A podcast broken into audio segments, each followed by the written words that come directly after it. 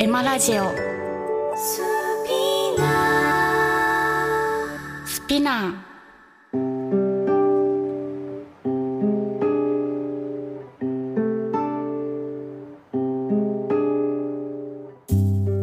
皆さんこんばんは。前田山です。いやー夏本番で暑い日々ですね。私は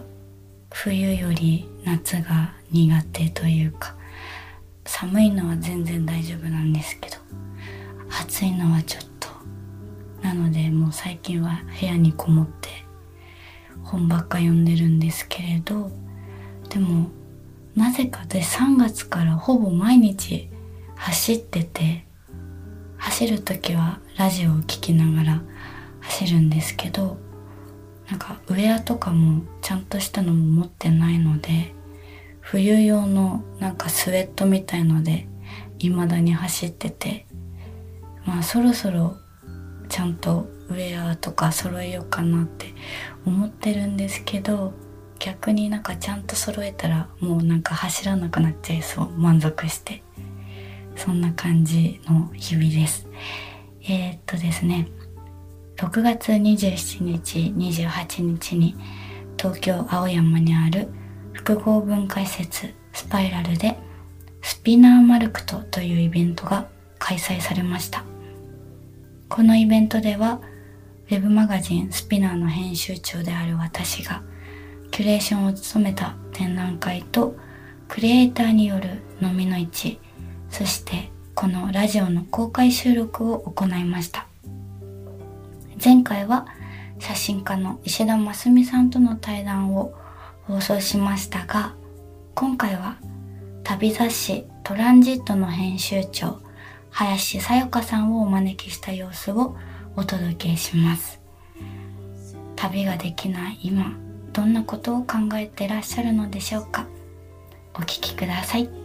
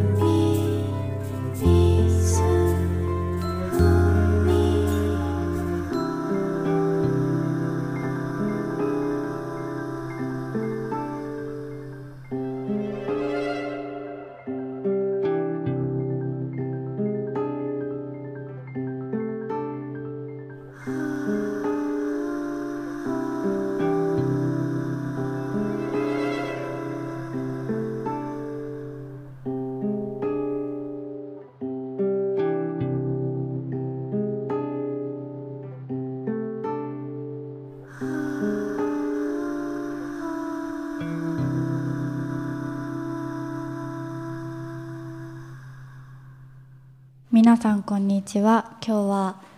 雨の中そしていろいろ大変な中お越しいただきました。ありがとうございます。スピナー編集長の前田山と申します、えー、スピナーは、えー、このスパイラルの35周年を記念して今年の4月1日から始まったウェブマガジンです。えーと、いろんなクリエイターの人とかのお話対談をやエッセイや写真などいろんなこうコンテンツを発信してるんですけれども、えー、ウェブマガジンが始まる前からここスパイラルという場所と人とをこうウェブを通して展開できるようなウェブマガジンを目指してたんですけれどもコロナの影響もあってなかなかこうリアルな場っていうのが作れなかったんですが、えー、今回、えー、初めてスピナーでリアルなイベントを開催しています。そして本日の、えー、ゲストは旅雑誌トランジットの編集長の林さんです。よろしくお願いします。よろしくお願いします。えー、まあいろいろきお聞きしたいことはたくさん私は初めましてで林さんと。えーっとトランジットはずっと私は読んでいてその旅はもともととても好きだったんですけど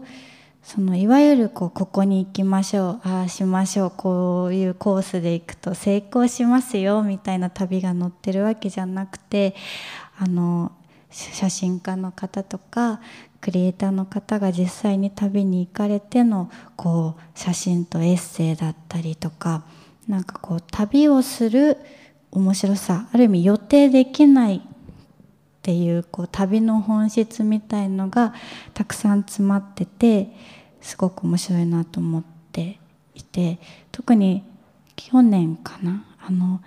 韓国北朝鮮の特集の号がありましたけどその時に川崎のコリアタウンを取材されていて私自身が川崎出身なのでこう普通旅雑誌っていうとその地のことを特集するのが当たり前だと思うんですけど日本にあるその国のこと人をあの書かれていたこととかとその国の歴史とかいろんなこうトピックを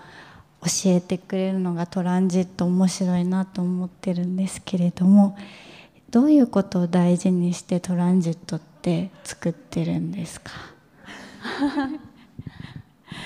はい、あのエマさんが今あの説明してくださった通りと言いますか。あのトランジットはそのいわゆるこう本当に旅先でのその宿の情報ですとかこうショッピングスポットですとかそういったあのガイド的な情報がほとんど載っていなくて、はい、あの歴史とかまあ時には政治経済の話だったりとかその人々の暮らしってというところにフォーカスしてるんですけれどもあの大事にしていることはなんか現地の人の割とやっぱり日常を伝えたいなという思いがありましてなのでその暮らし方だったりとか考えていることっていうものを伝えたいなと思っています。というのはあの日本に暮らしていてなんかあの渋谷の交差点だったりとかでなんか雪が降ってきた時にあのおそらくインドだったりとか中東方面の方だったと思うんですけれどもすごく雪が降ってきたことをとてもこう喜んで「わあなんか初めての雪だわ」みたいな形でとても喜んでいたのが印象的でで一方で私もあの初めてオーロラをあのアイスランドで見た時になんか近くにいた若い子にちょっと光が見えたので「あれってオーロラかな?」ってこう興奮して聞いたら「あそうだよ」みたいな「見たことないんだ君」みたいな形でこうとても驚かれたというか当然のようにあのオーロラがそのアイスランドに存在しているっていうことがとても面白くってなんか私にとっては非日常なんだけれどもその現地の人にとっては日常っていうことがすごく面白いなと思ってなんかその現地の人の日常を届けたいなと思ってます。なんか私は林さんが担当されていたバード、うん。バードがとても好きで、私が大学生の時にオーストリアのウィーンに留学してうんはい。いたことがあって、で私はそのウィーンには夢を見に行くわけじゃなくて生活をしに行くわけだから、こういうこうなんだろうな旅のエッセイなんてものとか、写真なんてものは自分には必要ないと思って、本当に「How to」なんかお金、ウィーンのお金情報とか、はい。交通情報とかいわゆるなんかあの例の図鑑みたいな旅の情報誌だけを持って行ったんですね。でそれでウィーンに留学して1ヶ月半くらい経った時に日本の知り合いがバードのあのオーストリア特集を送ってきてくれて、それを読んだ時にすごくなんかほっとしたというか情報じゃなくて生活人々のこう、そこで暮らす人々が普段見ているような風景とか、あの文章が載っていたことにとってもこう救われて、なんか生活人々の日常をこう載ってる雑誌ってあのその時の私にとってとても嬉しいもので、なんかその体験にちょっと感謝してて今日は そのお礼を言いたいなと思ったんですけど あのバードはどういうコンセプトで作られていた雑誌なんですか？バードはそうですねまあ私が立ち上げたんですけれども本当に「Life is a Journey」というあのキャッチをつけていましてよくね旅は日常だって、まあ、その言葉があると思うんですけれどもまあ旅での経験だったりとかをまあ、自分の暮らしにも帰ってくるといいなという思いで、まあ、ちょっと大げさですけれども学びのある旅にしたいなという思いだったりとか、まあ、日常でもこう旅を感じる瞬間だったりとか旅のエッセンスみたいなものを取り入れて暮らしていくことであのより楽しい人生が送れるんじゃないかなという思いで作ってました。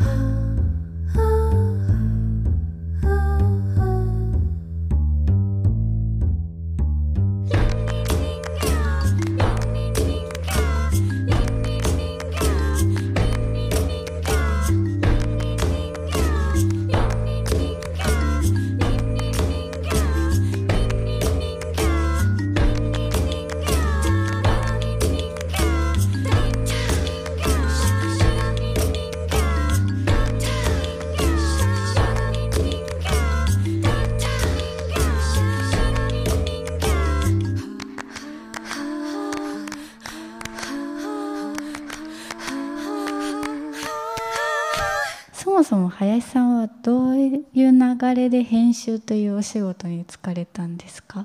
もともと旅が好き旅雑誌の編集者になりたいぞって感じだったんですか？いえあの私はもともとそれで言うと旅にはあまり興味がなくてはい。興味がないというとあれなんですけれどもなんか本当に山の中の、まあ、自然がゆ豊かなところで生まれ育っていたのでどちらかというと、まあ、高校生の頃まではやっぱり都市都市のカルチャーというものにすごく憧れがあって、まあ、東京に、まあ、大学を機にあの上京してきたんですけれどもライブハウス行くとか美術館行くとかあの流行りのお店行ってみたいみたいな。ちょっとカフェい行ってみようとかあのそういったやっぱりその都市のカルチャーというものへの憧れも強かったし興味もあったのであんまりこうじゃあどこかアジアにバックパック背負って旅に行こうとかそういった気持ちが実はあんまりなかったんですね。ただあの高校生の頃から雑誌はずっと好きで、まあ、スタジオボイスだったりとかそういうスイッチだったりとかカルチャー誌が好きであの編集者にはずっとなろうと思っていて編集者になるので東京の大学に行かせてくださいと親に 親を説得してきたぐらい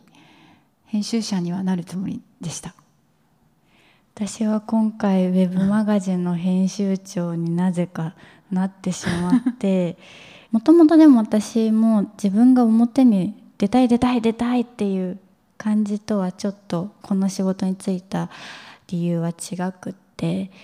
ものを作る人とかあとまあ自分がアートとか音楽とかカルチャーを知っ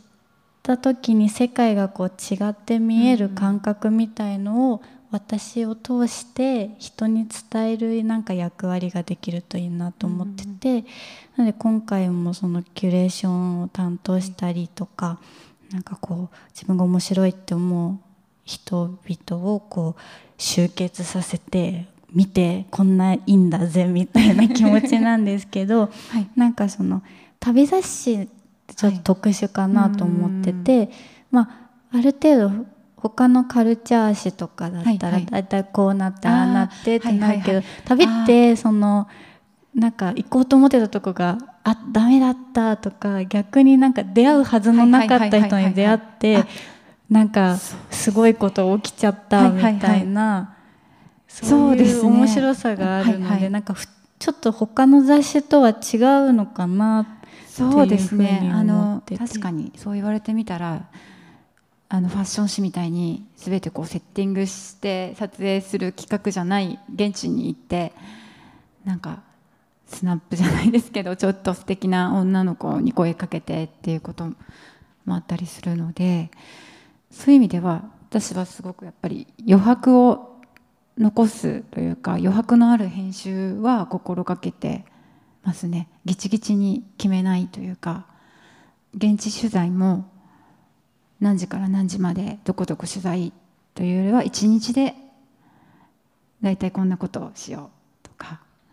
あの本当にリカバリが効くようにと言いますか。自由にアレンジできるようにしていてそういうところはとてもたまにそのうまくいかない撮影もあるんですけれどもそれも含めてそのハプニングも含めて旅だということで なんか作っちゃってます。いやそそれはとってもでも一人で作るわけじゃないっていうのがやっぱ編集の面白さですよね。そうですねなんか林さん結構若手のモデルさんとかカメラマンさんにも記事こう頼まれてますけれども、どういうこう思いというかジャッジこの人頼もうみたいなのってどういう感じで決めていかれてるんですか？私はもうおせっかいおばさん的なスタンスなので自分が。もうこの人見てあの人見てみたいな、知ってくれみたいなちょっとこう内容よりもその人のことを知ってみたいになっちゃうんですけどこう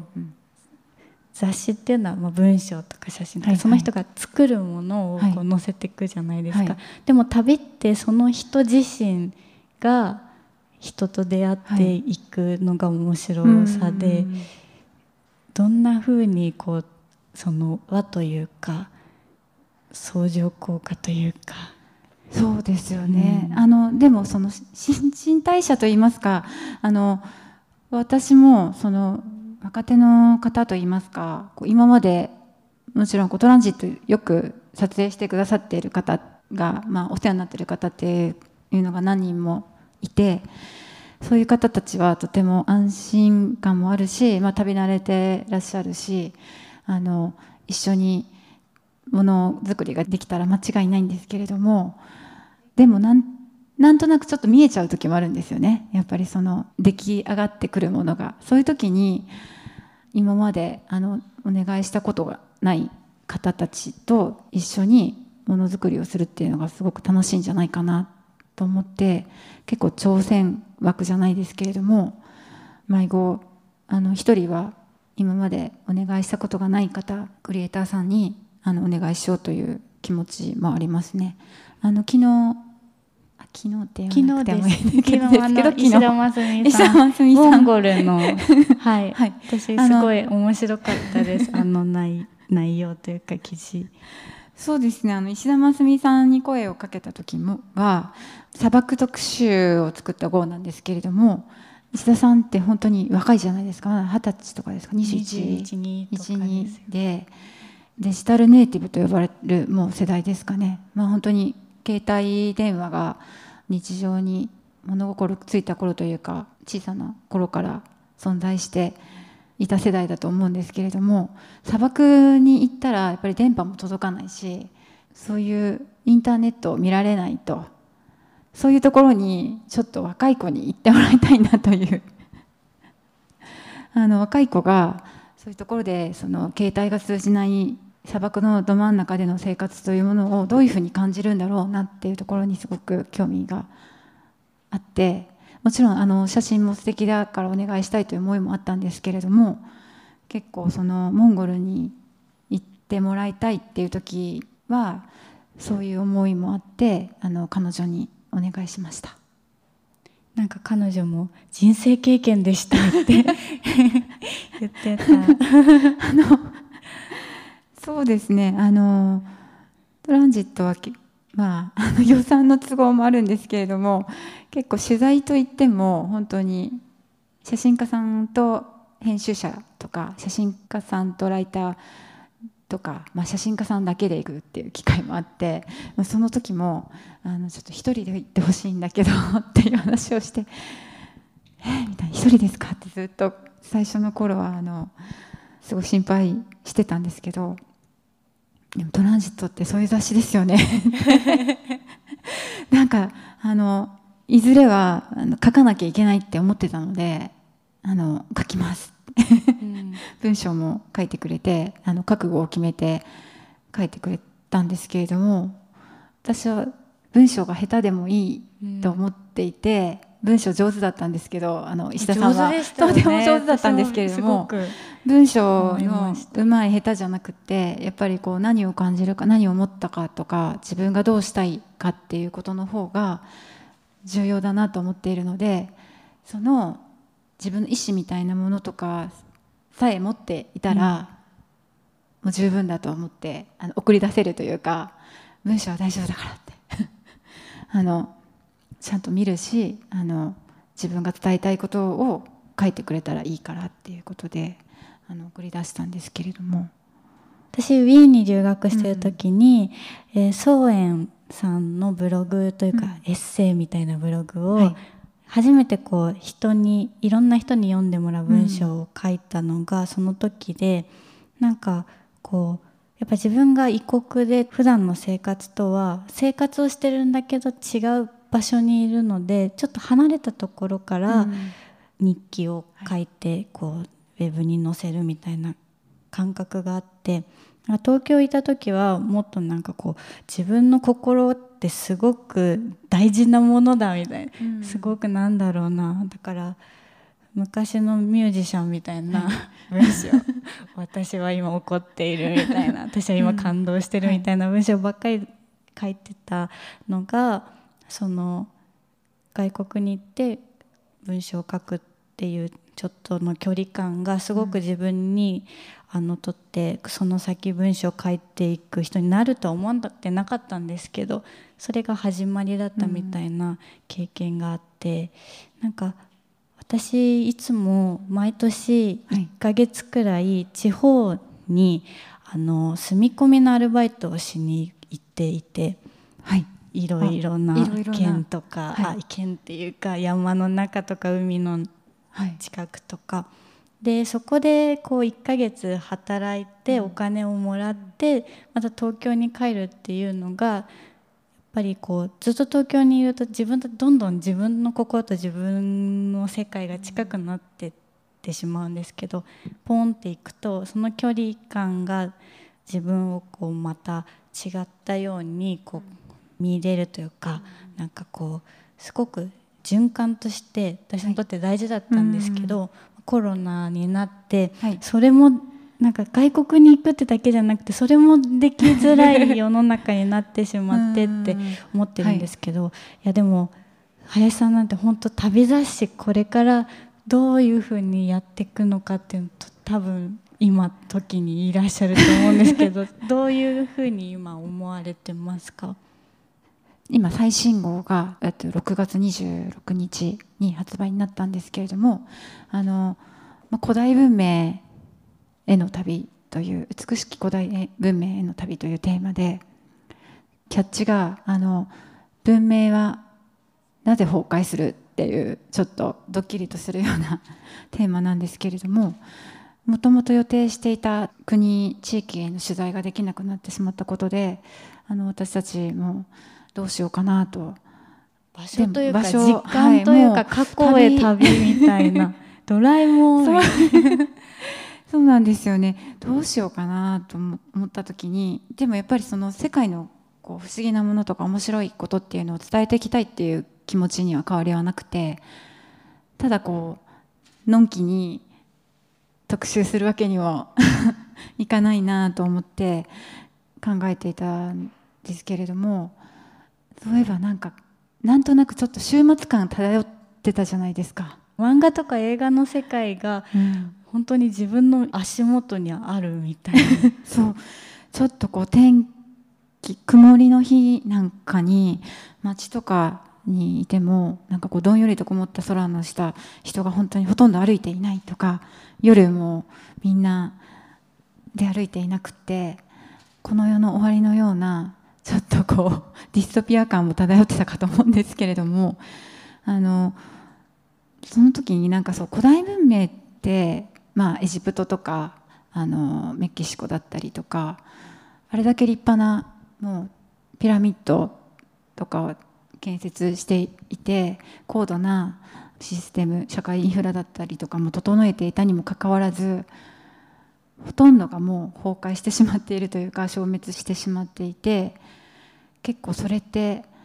不思議だなと思うし歴史で習っただけじゃないですか。でも過去のことみたいな切り離したように思ってるんですけれどもでもなんかこう本とかを読むと例えばイースター島なんかモアイで有名なイースター島だったりとかは森林伐採が進んでしまってあのだんだん衰退していったとかちょっとこう本当現代文明への警笛とも取れるような内容だったりとかしてあとは、まあ、やっぱりこう外部のちょっとマニア マニアックというかこんな話大丈夫ですか？大丈夫です。あのメキシコのあのマヤアステカ文明だったりとかはそれこそ、ね、スペインの人が持ち込んだその感染症が蔓延してしまって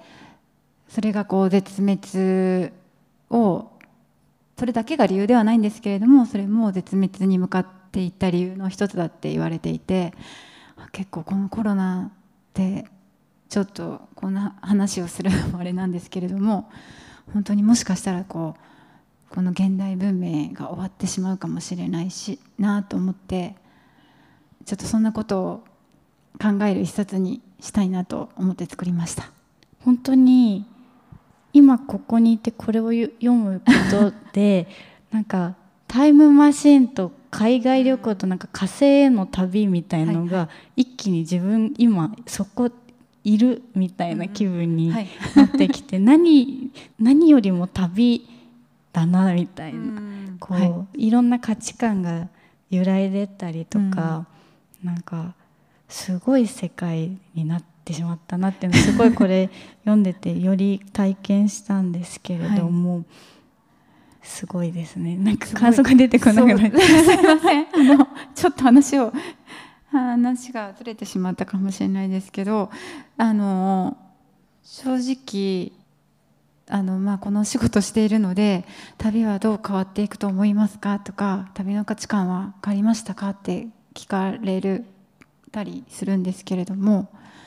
本当に以前みたいにやっぱり気軽に思い立ったらその日にチケット取ってふらっとこう食べに行くことってできなくなってしまったんですけれどもうん旅の価値みたいなものって変わらないかなとは思ってます。私は高校生中学生の頃に雑誌を読むことが旅というか、うんうん、なんか本当にこう心がいろいろ揺さぶられる体験みたいのがあってで今回こうまた旅雑誌をこう、はい、読み返させていただいた時に私たちには旅があるってことを忘れてしまわないためのこう一つこうよりどころというか私にとってはすごくその自分には旅があるいつでも心は旅ができるみたいな嬉しさとか希望みたいなものがとっても伝わってきて。なんかこの先旅できた時へのこうワクワク感がワクワク感というか本当に形容できないんですけどなんかそういうことを思いました。ね、でもそうですね。本読むこととか映画見ることもでも旅だなって思います。私もそうここで本当に自分が何を感じたのかとか、何かこう新しいことを始めようってそういうきっかけになる一冊だったりとか一本ってあるじゃないですかだからね別に海外に行くことだけが旅ではないかなとは思うんですけれども。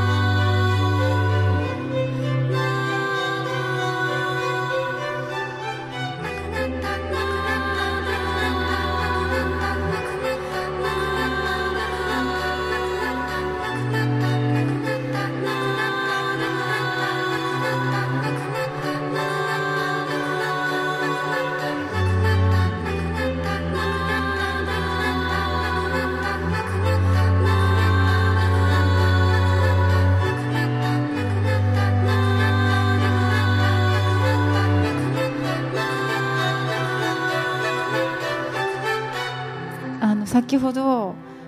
旅お好きだっておっしゃってたんですけどはい。で、まあ、あのウィーンは留学とはい。留学してて留学されてたんですよね。バックパッカーをして、はい。えー、とヨーロッパをいろいろ回ったんですけどその一つ手がかりになったのが強制収容所にはい。を結構回りましたね。あウィーンとドイツが隣だし、あのいろいろヨーロッパ収容所があるのーで、回ってました。それはあの何かのプロジェクトにしようとかちょっとまとめたりとか私がすごはいく歴史とか政治とかに対してすごくこ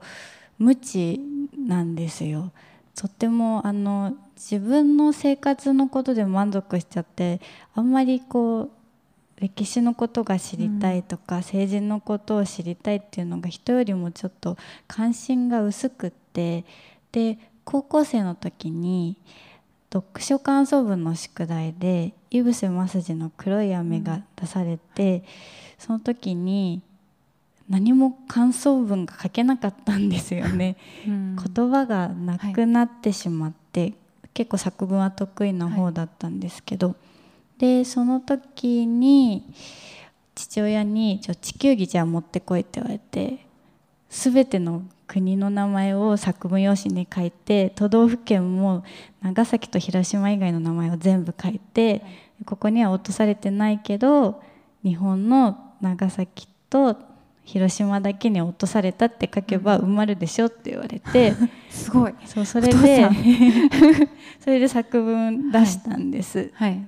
でその時にあーすごい世界とか日本ってこんなにいっぱい地名があるんだと思って、うん。で広島と長崎に行ってみたんですよ自分で、うん。旅で。で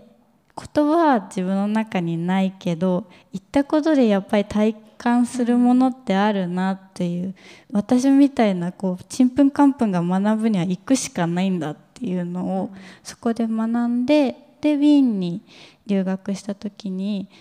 ちょうど母親にあのアウシュビッツから生還した方が書かれた小説を渡されてたのでそれを読んで、うんはい。あじゃあ私は収容所に行かないと多分何もわからないなと、うん。行ってわかるわけじゃないけど、で回ってすごい効率も悪いしお金もかかる歴史の学び方だけど、うん。自分にとってはそれしか多分できないなっていうふうに思ったっていう体験があります。いやーでもあの百聞は一見にしかずじゃないですけれどもそういうなんかまあ貧困の問題だったりとかそういう環境の問題だったりとかなかなか身近にやっぱり感じられないじゃないですか。はい、やっぱりある程度日本が、まあ、恵まれていると思うのででもなんか旅をするとそれが本当になんか体験としてそれをま学べると言いますか本当水大切にしようとか電気ってとてもありがたいものだなとか実感しますよね。本当ですよね。見 見るのと聞くのとだとうん。自分の体験として全く違ってきて、なん。か旅をする意味とか意味にはならないのかもしれないけど、はい。それがとても大事だなってうん思ってます。いや本当にあのそういう人種差別の問題とかね大きくなってますけれども、まあ、あとは宗教対立だったりとかもあると思いますけど結構自分が旅をしていて例えばなんかそのイスラムムスリムの方たちってなんとなくちょっと怖いなっていうイメージもね持たれてると思うんですけど普通の人といいますか一位のね方たちは本当に私たちと変わらない考えを持っていたりするのでもうみんながみんなイスラム教徒悪みたいなわけじゃないですし私も行って学んでます。なんかその自分やっぱり本読んだだけとかうん。ニュースだけだと、うん、自分ごとにならないかなと思いますね。なかなか、私家の前が川ではい。川にたくさんホームレスさんが住まわれてるんですよ。はい。でも私にとってはなんかこう川辺で魚釣ったり楽しそうな人だなって小さい時からはいずっとそばにいて、なんか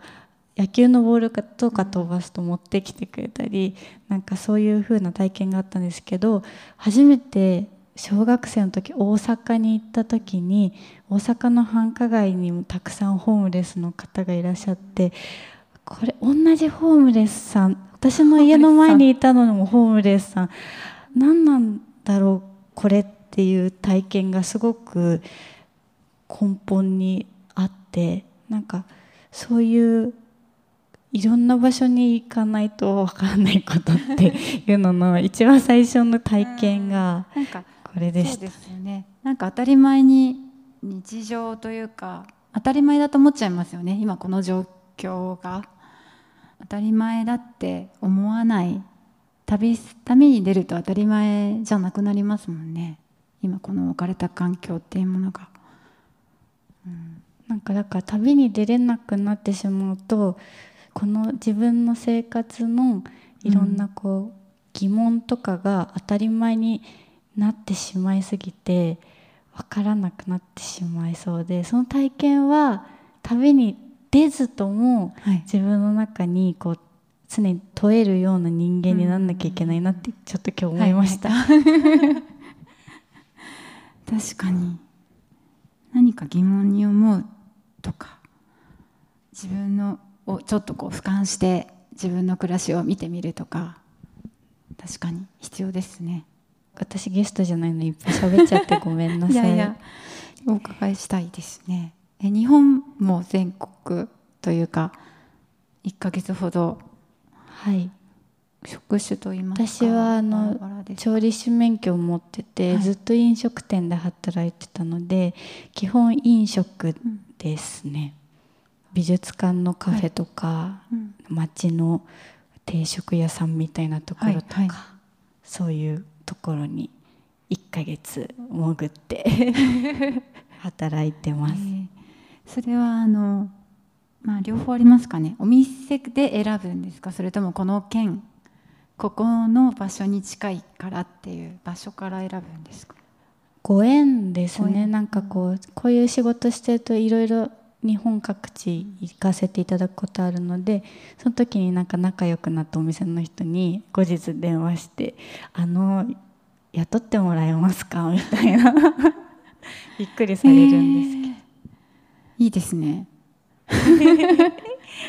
だからなんかここに行こうあそこに行こうって自分で固めるよりも結構ふらふら人がいるから行こうみたいな旅のスタイルです。あと何かいっぱい書かれてるから。大丈夫です。じゃあ何かこうお知らせなど訴えたいことなどございましたら 最後に。文明特集の話さっき結構したのでちょっと告知たくさんしちゃいました。読んでください。多分こう本当に示唆に富んでた一冊になったなとあの手前味噌ですがとても面白い一冊なので、はい、ぜひ読んでいただきたいなと思います。私この福岡伸一さんのナウシカの話がすごく好きでした。そうですねあの後半はそのまあ古代文明というよりもこう現代文明について考えるという特集になってましてアートの話とかもはいいろいろ載ってますよね。そうですね今の自分の暮らしを振り返るきっかけになる一冊になったかなと思ってます。はい、はい、じゃあ皆さんトランジットで心を旅に送り出してください。はい、ということでこんな終わり方でいいのかわからないけれど 今日は本当雨の中ありがとうございます。私ずっとお会いしたかったありがとうごので本当ざいます。に嬉しかったです。ありがとうありがとうございます。林さんでした。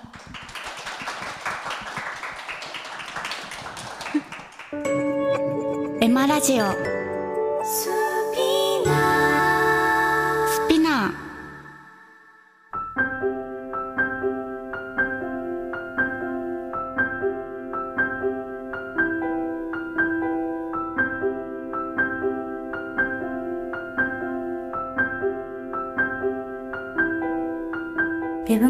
スピナーではいろいろな企画連載が